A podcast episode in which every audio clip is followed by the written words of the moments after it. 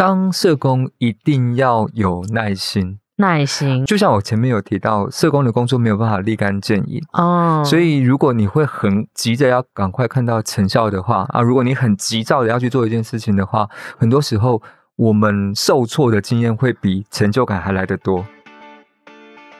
欢迎收听一零四青春通识课，陪大学生一起找方向。节目中我们会开箱不同产业工作的真实面，访谈大学生生涯规划、探索自我的故事。讨论如何在大学养成职场必备的软硬实力，在出社会前先陪你找方向。记得订阅我们的节目，不错过最新上架资讯。今天是百工开箱的单元，我们要来聊聊维护社会安全网的关键角色。社工，那其实大家知道啊，社工是一个助人的工作者嘛，那他可能要走进社会最阴暗的角落，去协助社会弱势，那是一个很前线的角色。可是啊，很多人误以为社工就是志工，但其实你不是只要有爱心就可以去助人哦。助人工作它需要具备很高度的专业，他才有办法去保护个案远离危机，或者是协助个案回到生活的正轨。那在帮助别人的时候呢，社工也要懂得照顾自己。讲到这边，我就觉得哇，其实社工真的很厉害耶，是一个蛮伟大的工作。但是呢，喜欢帮助别人就可以当社工吗？而且江湖不是谣传，社工低薪又高风险。那到底社工的行业真实面是怎样呢？我们今天很高兴邀请到家福基金会的社工。林于婷来为我们开箱社工工作的真实面，我们欢迎于婷。嗯，Hello，大家好，我是于婷。其实于婷跟我同名，所以 这个感觉真的是蛮有趣的。是啊，对，那可以请于婷稍微介绍一下，你是念什么科系？那为什么会踏入社工这条路呢？好，我在大学的时候，我是就读社社工相关科系，是，然后会踏上这条路，也是因为我觉得。在大学的时候，其实对于社工不是这么清楚，到底社会工作是什么样子的工作。哦，那大学的时候的了解大概到哪里？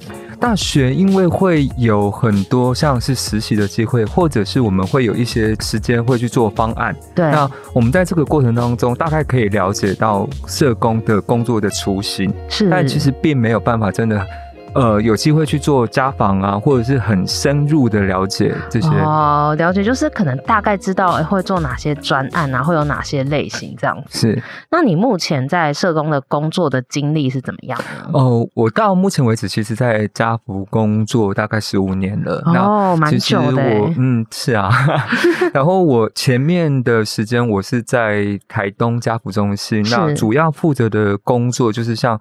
保护性的工作，寄养的工作，或者是呃协助家庭经济改善的这样子的一个工作。哎，你说寄养啊，跟经济改善，这个好像字面上比较理解。可是保护性，你可以再多说一点，让大家知道保护性是什么？像保护性的工作，通常都是接受政府的委托，比如说像是家暴的个案，或者是、哦、呃性侵的个案，就会变成是我们需要去做追踪辅导的一个呃个案。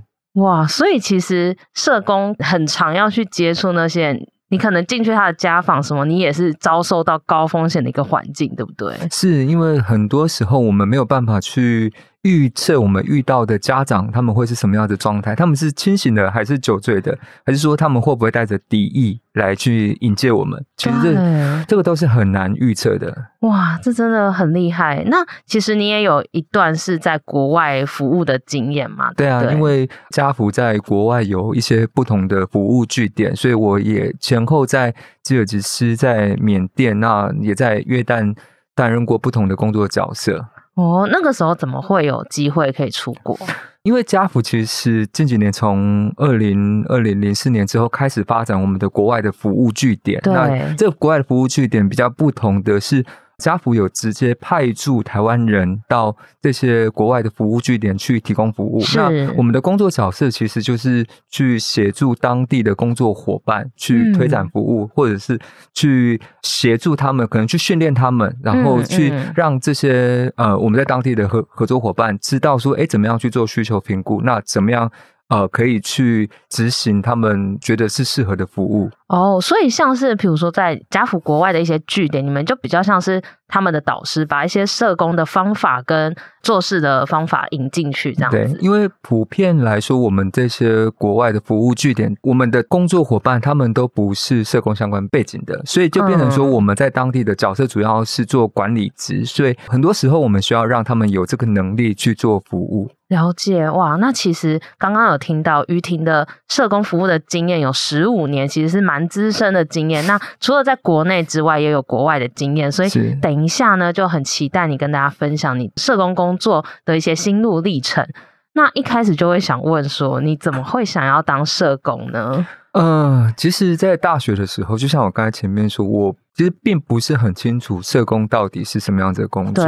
那也因为到大三、大四的时候，其实我们有更多的机会，可能透过方案的执行，对，然后可能我们去实习，对，那甚至做志愿服务这样子的机会，这个历程是让我可以更了解哦，原来社会工作是长得像这样子。对，那以前在还没有接触之前，可能是长得是圆的，是方的，可能都没有办法这么清楚。那我觉得在这样子的大学四年的过程当中，最后的这两年，其实对我对社工的这个工作的了解是有很大的帮助，特别是在实习跟担任志愿服务的这个过程当中。那所以这个过程是哪几件事情最吸引，让你想要变成是一个社工？呃，因为在实习的过程，其实我们都必须要选择你要到哪个机构或是哪个单位去实习。像有些人会到公部门，有些人会到。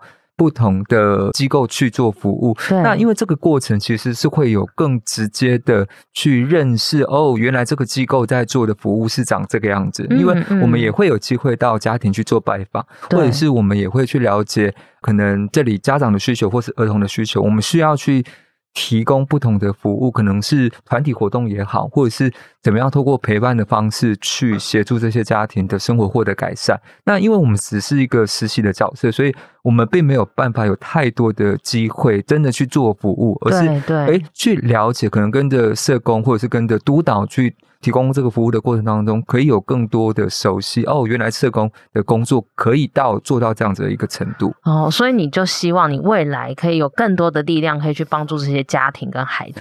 当时其实会觉得，对于社工这个工作有越来越多的熟悉了，但其实我也不是一下子就决定我要当社工。其实中间也有在大四的时候，我也重新思考说，诶，我的未来到底要干嘛？就像现在很多的大学生一样，他们也都在思考说，我未来是不是就要做这份工作？哦，对啊，要走本科系吗？还是要转职？但是转职要去哪里也不知道，这样。对啊，那所以其实我我在大四的那一年也试着去。走了不同的路，也去考了研究所，但诶，最后其实并没有顺利的考上，所以、嗯嗯、呃，我在当时我就决定，或许这也是老天给我的一个可能使命，就是我必须要走回社工的这条路。所以在那之后，也因为我后来在县政府当替代役，那我对于社工的工作有更多的熟悉了，所以这也是我之后会选择这份工作。我觉得一个。前面一个很重要的一个脉络，诶，那你在当替代也是跟社工的工作相关的内容？是我那时候是在县政府里面当，就是有一点像是家暴服务中心的替代。一一三吗？我那时候有曾经呃，因为社工在忙，有曾经代接过。哦，真的？对，那我们那时候比较多的时间是需要去。可能要登打家暴的通报表啊，等等的。哦，所以你那个时候应该看了很多就是通报的内容，对不对？呃，那时候因为这些都是保密的内容，所以我们可以接触到的就是一些纸本上面的资讯，但可以知道一些家庭他们遇到的状况，可能小孩受虐的状况，嗯，或是妇女或是另外一半受虐的状况是什么。对啊，这样听起来，其实于婷你在大学，还有包含你在替代的工作，其实你是算蛮近距离接触社工工作内容，可是你没有被吓跑哎、欸。嗯，对啊，所以代表说你真的是真的很有高的热忱，想要帮助别人这样。嗯，因为我后来我觉得，在真的成为社工之后，也觉得有一部分的自己的价值可以实现。我觉得这是，但不可能在。决定工作的时候就知道我一定可以做得很好，可，是后来的发展才让我逐步觉得好像自己可以在这条路上继续走下去。哦，那你刚刚提到有价值的发展嘛？那做社工这个工作让你觉得最有成就感的地方是哪些呢？嗯，因为其实社工的工作它不是一朝一夕就可以看见改变的一份工作，所以很多时候我们并没有办法立竿见影。嗯，那。我我自己会觉得有很深的体悟，是社工他其实是需要花很多的时间去陪伴家庭。对，那这些可能是好几年以后你才会看到孩子的改变，或是看到家长的改变。哎，那所以像你们一般社工，平均一个人身上会有几个个案要服务啊？呃，我在当时可能那距离现在也有点久远，大概十十几年前的时候，我自己那时候负责的。儿童保护的个案大概是十几户到二十户左右。哇，然后这些十几户你也要陪伴个几年呢？呃，当时就会。依着这些家庭的危机程度而做调整。如果有一些是新的案子，但因为他们的危机度会比较高，所以我们必须要很频繁的跟这些家庭做接触，然后去了解家庭目前遇到的困难是什么。然后我们我们要协助这些家庭。大概会多频繁？你可以举一个你那个时候很危急的一个例子吗？哦，之前曾经遇过那种爸爸打小孩的情况，然后。小孩受伤的情况非常严重，然后后来通报了嘛，所以我们就必须就是呃，县政府他们会在做地线的处理，那后来就会转给转给我们做二线服务的社工。那当时其实会可能是每两三天，或者是每个礼拜，几乎都需要去家庭。这很频繁，而且你还有其他的个案要顾哎。对，没有错，所以所以我才会前面有提到说，我们可能因为个案不同的情况而会有不同的访视的频率哦，对，因为你你有提到说，社工工作是没办法短时间就看到影响嘛，那是不是就是陪伴久了，然后你开始发现到影响力之后，那个成就感就会开始？我自己在这个工作的历程当中，我觉得所谓的成就感是钱买不到的。你看，我我想前面有有提到说，其实社工是一个高风险但是低薪的工作。那其实很多时候，我们的成就并不是来自这些实质上面的。呃，比如说钱呐、啊，还是什么，而是而我们在协助个案的过过程当中，可能看见个案的改变。对，那有可能是一个孩子，他因为社工的陪伴之后，有了一些改变的动机，或者是家长他原本照顾孩子的方法，对，他有了一些转变。他可能以前是打小孩、骂小孩，嗯嗯嗯、但是他现在可能他愿意去听小孩分享。哦、那其实这就是我们在过程当中需要花很多的时间去陪伴家长的一个。历程，那我们也会，当我们看到这些改变的时候，当家长他愿意尝试不同的方法去管教小孩的时候，或者是孩子他开始对自己更有信自信的时候，其实这些都会是我们很重要的成就感。哦，对，因为你在影响的是一个生命，是哇，这真的虽然是要花很长时间的陪伴，可是当这个改变发生了，其实这些生命他又会继续再去影响别的生命。所以我觉得这都会是相互的串联，然后我觉得那个影响是一直在发生的。对，因为像我们一零四有一个企业的理念叫做 “Be a Giver” 嘛，嗯、那我们觉得说，哎，如果你曾经被帮助过，那你有能力了，你愿意去帮助别人嘛？那这就是一个善的循环嘛。对当你愿意付出的时候，被你帮助的人也会再愿意付出给下一个人。嗯，对啊，其实我们也有一些个案，他之前被家福帮助，那后来他。也进到家福来工作，哇！所以就是他真的有感触到说，可能小的时候有受到社工帮忙，所以以后他也想要用自己的力量帮助更多人。是是，哇！那像你说，社工是可以让别人生活变得更好的一份工作嘛？然后，嗯、所以其实刚刚举的那些例子也看得出来说，就是你可能真的可以帮助一个小孩子或一个家庭，让他们生活可以回到正轨，然后或者是有更多的可能性，对不对？那你之前有没有发生过让你觉得很印象深刻的跟个案的故事？嗯，其实印象深刻的故事真的很多，因为呃，我觉得特别是在当儿童保护社工的时候，其实我们会很多的机会去看见社会底层的这些家庭他们所过的生活。嗯，那我记得有一次我去一户家庭拜访，对，那我停好摩托车之后走到家里面，我就看到我在服务的一个个案的儿童，他竟然就被阿嬷她用电线把手绑住。嗯，那我在当下其实很震惊，然后也觉得很讶异，然后其实心里面也有点难难过，因为孩子怎么会这样子被被对待这样子？嗯，然后就问阿嬷说：“诶，为什么要把小孩子绑起来？”那阿嬷的时候就说：“其实因为外面车子很多，她其实是会担心孩子的安全，所以。”他那时候就选择用这种方式把孩子绑在家里，因为这样子孩子才不会乱跑。这个好无奈哦，因为阿嬷也不是在虐待他，只是不知道怎么样保护他。是，那就是在这种诸如此类的状况还蛮频繁的，就会可能在不同的家庭都会有类似的情况。那我我刚刚说的这一户家庭，其实我也有一次。去家访的时候，因为他们刚好在吃饭，要要准备吃饭了。对。然后我就看到，哎，有一锅饭哎，然后一锅饭好像是刚煮好的。对。然后上面布满了苍蝇。啊。对，那这个饭就是他们待会要吃的，他们的午餐这样子。啊，那那你当下不是就觉得很心酸吗？呃，会，其实会有很多的挣扎。那但因为很多时候我们必须要接受。家庭目前的情况，那我们也需要去思考的是，我们怎么样能够站在社工专业的这样子的一个角度，可以去协助这个家庭。譬如说，我前面说的这个阿嬷会担心孩子乱跑的这件事情，而把他绑起来。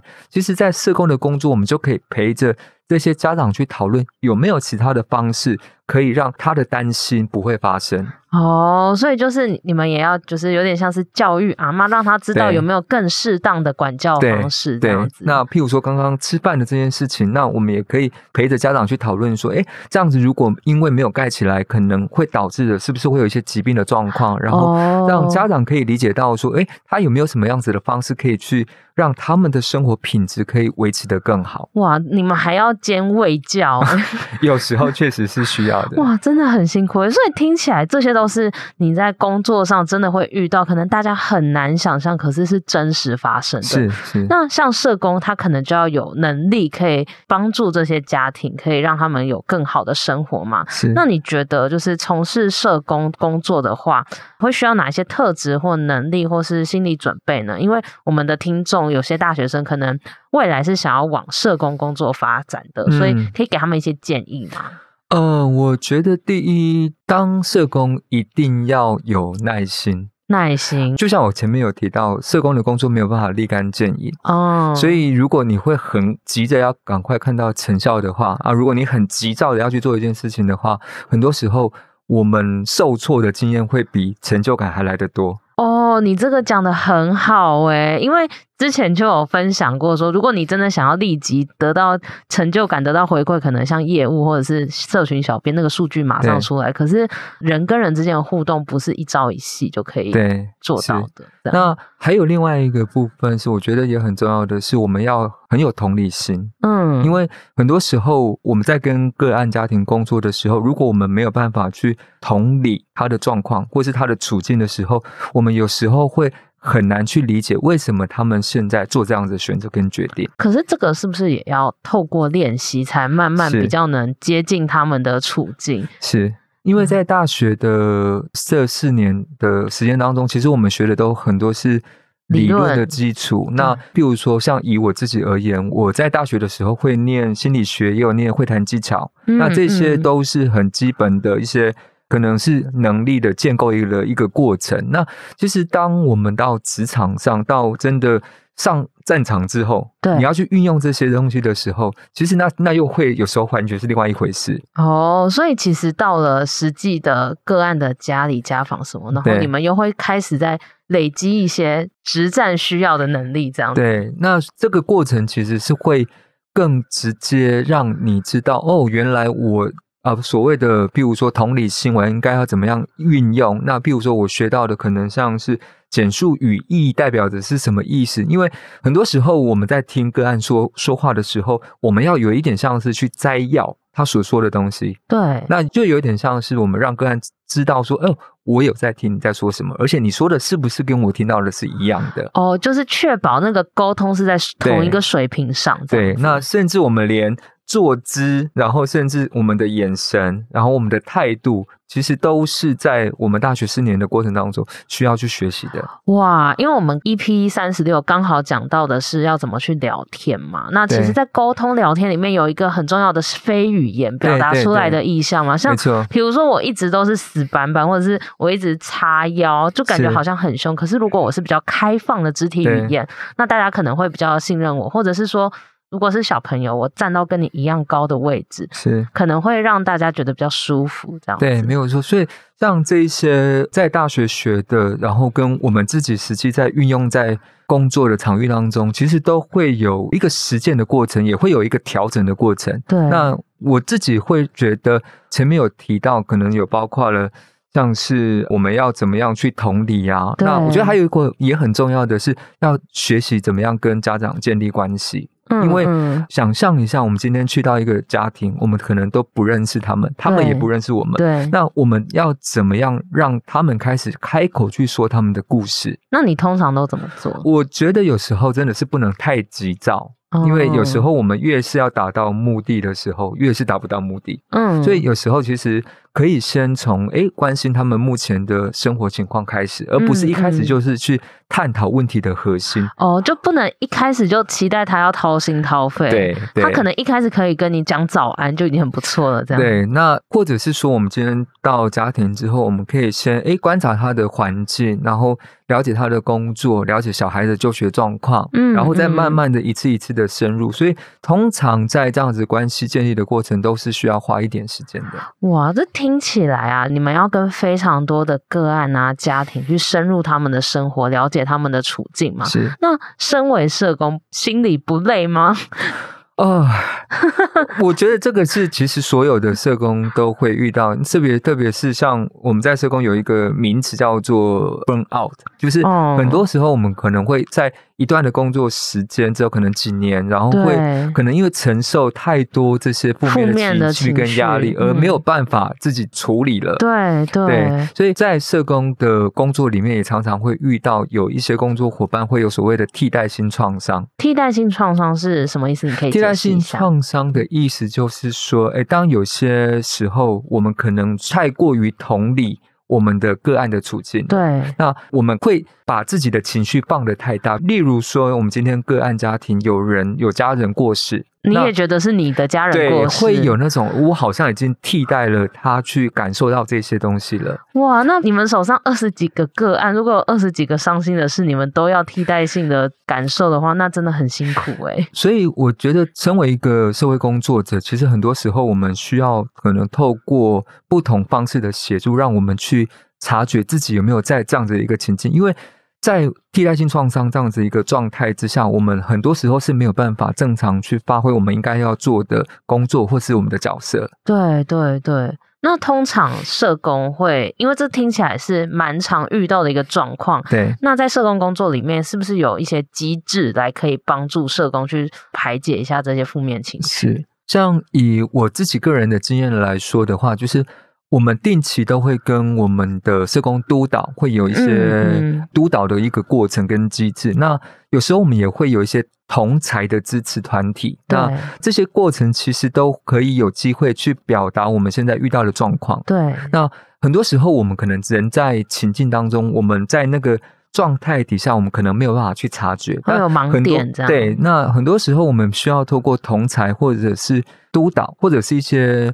训练的这些过程，让我们去哦理解到，原来我自己在替代性创伤。对对对，那这个过程才有可能让我们自己去走出那个情绪或是那个情境，然后回到社工应该要有的角色。哦，哇，这感觉也是一段很长的历程。是。那所以刚刚于婷有提到说，就是给大学生的建议有，其中第一个其实蛮重要，就是你要知道你会发生的影响，可能都不是一时就可以看到，马上就有回馈，你需要有耐心，要有时间等待。那再来，因为你要去很多高风险的家庭，或者是个案充满了不确定性，所以你必须要有比较，你的专业是要够的，包含怎么跟人家谈判，怎么沟通，这些在社工的专业里面都会学到嘛。是的。那再来最后，其实。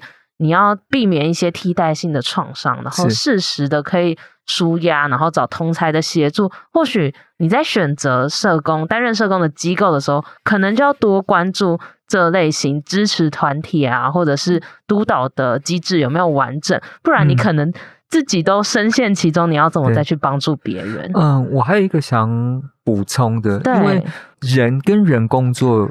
是很复杂的，因为每个人的状态，嗯、然后每个家庭的背景其实都不一样。对，所以我会建议未来的新鲜人进到社工的这个职场之后，那一旦你遇到任何的问题，或是你不熟悉、不了解的情况之下，一定要找你的。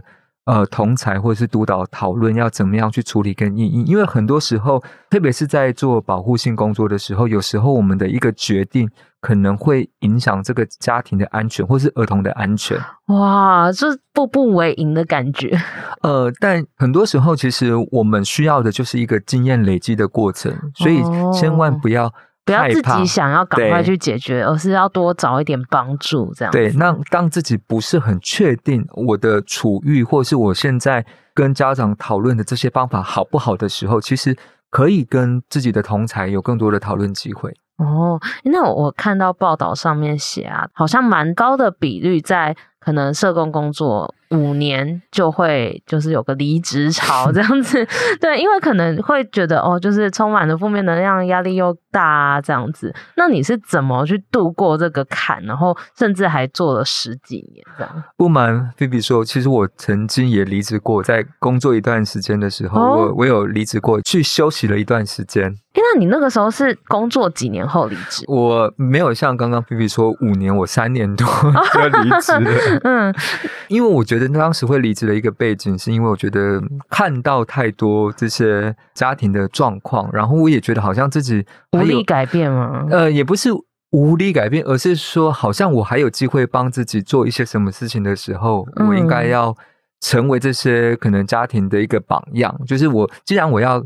影响可能很多的孩子或很多的家长要有行动力。那我自己想做的事情，那我自己有没有行动力？所以我当时其实就选择离职，先去旅行了一段时间。哦，先放松一下身心，这样子。那因为前面几年都是做保护性的工作，哦，我觉得那个过程也刚好让自己好像沉淀，然后去看看自己是不是对于。这个工作是有不同的想象或者启发的。那你旅行回来之后，你还是很喜欢这个工作？呃，所以我就回来 了。对，真的哦。所以其实适当的放松，有个 gap year，或者是先让你可以远离你的工作，其实也是蛮有帮助的。对，所以我自己会建议，当我们遇到这些情绪压力的时候，我们一定要有自己的方法，可能是听音乐。可能是跑步，嗯、可能是购物、看电影、唱歌，其实都可以。我们一定要有自己是很容易就可以舒缓压力的方法。可能是，但个案的问题，我们不能找朋友讨论，这是有有关于、那个哦、有伦理的，对，有伦理的。但是我们可以找我们的督导，或是我们的同事，可能有遇到一些情绪上需要去排解的时候，我觉得一定要找到自己很适合的方式。那以前我觉得对我来说比较大的一个优势是我之前前几年是在台东工作嘛，那很多时候访视完了可能会觉得心情压力很沉重的时候，诶，可能骑到海边，或是刚好就看到山啊，看到海啊，或者看到稻田啊，嗯嗯，至少那个过程好像会让自己有一些暂时可以抽离那个工作的情绪跟状态。哦，所以找个好山好水的地方当社工也不错，蛮重要的。对，所以我会觉得，其实自己要找到可以去处理自己情绪压力的方式，这个是真的很重要。不然前面有提到说，如果没有没有办法去处理自己情绪压力的时候，很多时候我们就会爆炸。对。确实是这样。哎、嗯，那刚刚前面有听到，其实你坚持就是继续在做社工十五年，其实也是蛮久的。那很好奇，说个案对你说的什么话，让你觉得哇，我真的影响了他的人生，或者他对你做了什么事情，让你觉得哇，这几年的陪伴真的有一些回馈这样子。嗯、呃，那是我在当社工第三年的时候，我接触到了一户家庭，这是也是一个家暴的家庭，那就是。爸爸对于小孩有精神虐待，就是爸爸喝完酒之后会叫小孩起床，然后开始骂小孩，哦、然后就让不让小孩睡这样。那我其实一开始要去这个家庭拜访的时候，坦白说，很紧张，因为有这种有精神暴力的倾向或者肢体暴力倾向的家长，在我们不确定对方的行为反应的时候，总是会难免会有点担心。对，所以一开始要去的时候，其实蛮战战兢兢的。那第一次见到家长，我我还记得那个爸爸态度就很冷漠，就是有一种哎，你要来干嘛？哦，对你你是要来找茬还是什么的？但是我自己在那个过程当中，就需要花很多的时间，先跟这些家长建立关系，因为有一个很重要的是，我自己觉得我们的态度很重要。今天如果我们去到家庭之后，嗯、我们的态度是我今天要来纠正你的，哦，那那个就会大家很反弹。对，但是我觉得有有时候我们可以换另外一种方法，是我们今天到家庭之后，我们可以。陪着家庭一起去看看，有什么事情是我们可以一起来努力跟改变的哦，让他知道你是要去陪他的。对对，所以这个过程其实对于我自己而言，或对于家长来说，它都是一个漫长的一个。先从关系建立开始。对，那当家长他开始认同你，或是他不会觉得你今天来是要指责他的时候，对，他才有机会可以去跟你好好说话。对对。那后来其实从这个家长身上听到很多很多的故事，包含他也开始去跟我介绍他自己的背景，他嗯，他从小离家的一些故事等等的。那我我觉得有一次印象真的很深刻，是那天是傍晚，然后我去到家庭拜访，然后那个爸爸他就从冰箱拿了一条鱼，就是我要回家了，我绑是要，他就拿了一条他钓到的鱼要给我带回家。那一刻其实对我来说心里面有一点满足，因为那个满足感并不是我我得到了一条鱼，而是我觉得那是一种信任，也是一种认同。嗯嗯，然后当家长他会愿意。不是真的去买东西给你，而是他想要开始跟你分享东西的时候，对这个历程。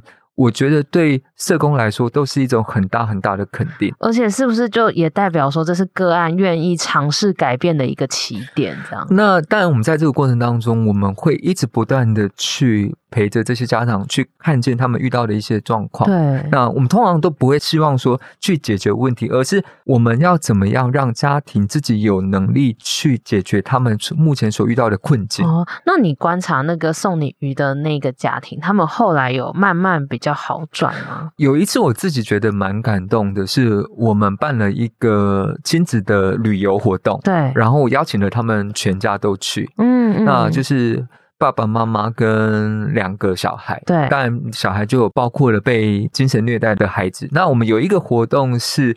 我们就是要折纸嘛，然后越来越小张，然后这个家庭就必须要再站在那个纸上面哦，然后就会越来越近，越越来越近，越来越近，然后就看到最后看到这个家庭可以抱在一起，哇，对，所以我在那一刻其实就会觉得，当然自己的服务只是一个过程，最重要的是家庭自己愿意改变，这才是最重要的。嗯嗯、哇，那个画面很感人诶，是。那在最后啊，就是刚刚其实前面已经稍微听到，就是大概对社工的工作有一些了解，包含比较有成就感的事情啊。如果想要往社工工作去发展，要做哪些准备？那最后一题是我们节目必备的问题，因为我们听众都是大学生，所以就会很好奇说，像于婷，你觉得大学最重要的事情是什么？要好好把握呢？嗯。就像我自己在大学的时候，我也在探索我自己对于未来到底要走的是什么方向，甚至我也尝试了不同的领域，但是最后还是走回社工这条路。所以我会鼓励大家，也建议大家的是，真的去花一点时间去了解你现在所读的这个科系，未来有没有可能成为你要走的路。对，那特别是可能不同的。科系可能都有实习的制度，对。那在实习的过程，其实它就比较接近你未来工作场域会遇到的事情，对。那如果你已经很清楚了，这个不是你要的，嗯，所以其实就可以在那个过程当中去思考，是不是你要走不同的领域。包含我自己很多的大学同学，他们之后其实都没有走社工的这条路，嗯，嗯。所以我我自己会认为。大学是一个探索的过程，那很多时候，或许你在大学四年，你还是没有办法很明确的理解到说，这个是我要的，或者是这个是不是我我要的。但我觉得可以让自己有机会，可能去尝试这份工作之后，那如果可以在这份工作当中找到你自己的热情，或是有一个很重要的是你自己的价值有没有办法在这个工作当中被发挥？嗯嗯。那如果有的话，我会觉得。如果你不在乎真的要赚多少钱，对，那我会觉得社会工作是一份需要更多人一起来投入的一份工作。然后，因为就像前面 PP 有讲说，我们是有机会可以去影响人，可以去帮助人的，所以我们也需要有更多人一起来加入，然后让我们可以让更多这样有需要的家庭可以被影响。哇，真的很感动诶，因为其实。大学真的是一个试探探索的一个很好的时间呐。那如果说大家真的有发现，其实。自己是有那个助人的热忱，而且希望可以透过更专业的方式去帮助更多社会上不同的家庭的话，是真的很欢迎考虑往社工的方向走。那今天很高兴，就是于婷来跟我们分享社工的工作相关的内容。那其实我们可以了解到，因为社工可能要去面对第一线的家庭跟个案，所以是要具备非常专业的能力。是那再来就是，身为一位社工。必须要有求助的能力，对，不然你在帮助别人，然后累积了那么多负向的情绪，那你也要懂得帮助自己，然后找到资源这样子。那相信这个成就感，它可能不会来得很快，可是当它发生了，你会非常的感动，而且你是在影响一个生命、一个家庭。那我们今天青春通识课非常谢谢于婷来参加我们的节目，那我们下周见，拜拜，拜拜。拜谢谢你收听这集节目，好想知道你听完这集有什么想法哦。欢迎到 Apple Podcast 留言告诉我们，并打五星好评，或截图这集节目封面分享到线动，并 tag 我们的 IG 一零四 youth，让我们知道你在探索自我、找方向的过程中有没有遇到什么问题。当然，你也可以敲完你想听的主题哦，你一定可以找到最适合自己的路。我们一起加油！